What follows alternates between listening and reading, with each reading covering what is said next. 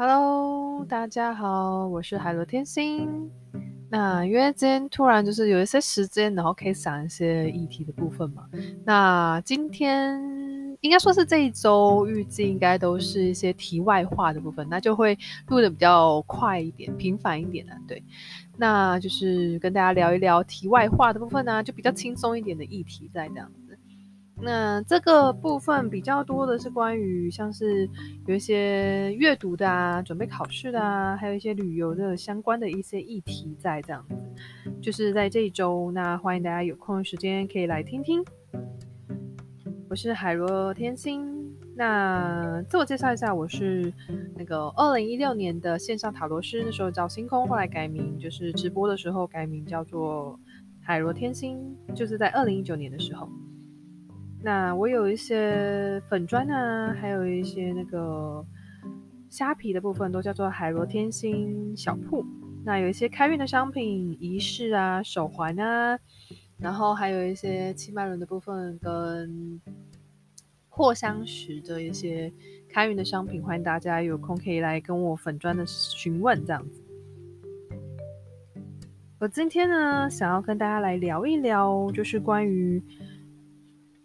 阅读这件事情，阅读就是比方说我们要准备一些，以前想要准备考试嘛，然后我们都一定会碰到最基本的就是国文、英文跟数学的部分。那我就来基本的讨论一下原理啦，就是我基本上就是呃准备的原理的部分。好，首先呢，我们来讨论到国文的部分。那国文部分其实它。有一些就是像是阅读的一些技巧啊，那些就是很多的老师都会讲述，那就我就不再赘述。但是我觉得阅读这种东西最根本的，你还是要去常常去阅读一些比较长一点的文章，短篇文章跟长篇文章都要去学习去阅读，然后去抓它的重点。那国文的部分有一个比较棘手的，就是它需要背诵的部分比较多。对，有一些像那种字词汇啊，背诵的部分比较多。那国文有一些文法的部分，就是也是要去记记起来的啦。对，那像我不知道大家有没有准备那种就是国考之类的。其实国考之类的这些，就会有一些会有一些像是那种。书写一些文书之类的那些格式词词，那些都是要把它背起来的，那个也没办法去逃脱啦，对啊，所以这就是国文在准备考试的时候要比较着重的部分在。接下来另外一个是跟国文有点雷同的英文，英文其实它有一些事情确实是要背诵，但是因为就是如果你后来有去研究一些，比方说有一些那种。字根自首的一些概念的话，其实会觉得，哎，就是有一些单字啊，它其实是有一些脉络可循的，所以它会比较好去记忆。它比较不会像，哎，国文有的时候它是那种有些真的就是很硬，一定要死记这样子。那英文的部分的话，有些东西它其实是可以靠着一些理解啊，然后再去背诵的话会比较快。然后另外就是文法的部分，它其实也有一些。逻辑脉络可循，所以当你理解到它那个部分的时候，你再去使用上就会比较顺，或者使用记忆上面会比较快速嘛。对，这是英文考试的部分的时候的建议。那再来是数学的部分，数学的部分它比较重的是逻辑跟理解的部分，所以你就是要了解它的原则。但是其实数学有时候练习也很重要，就有一些解题的部分，就是就是多解题啊，你就会大概知道说哦，抓到那种。就是它的技巧在，所以其实数学的部分只要抓到它的原则，然后要多去练习。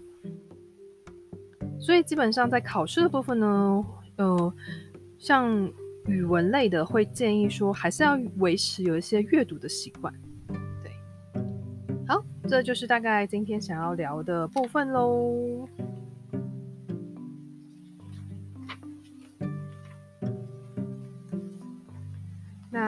接下来我们想要来聊一下塔罗的个案的分享。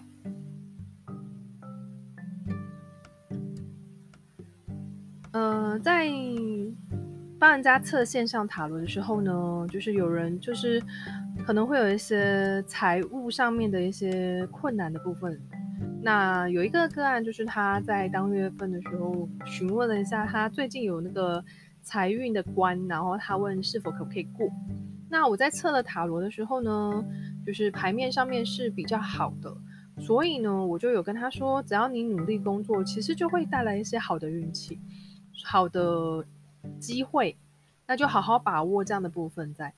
后来隔了一段时间之后，我再询问他，他后来有说，哎，那时候后来确实是有过那个关卡。所以有时候我们在觉得可能没有希望，或者是有点情况不乐观的时候，我建议呢，其实是还是要继续努力自己的能努力的事情，然后把自己的本分做好，然后去努力，然后去抓取更多的好的机会。那自然而然，其实很多的事情。因为自己的努力，因为自己的呃不不气馁，然后就会迎刃而解。所以有些事情还是要保持着乐观，因为毕竟，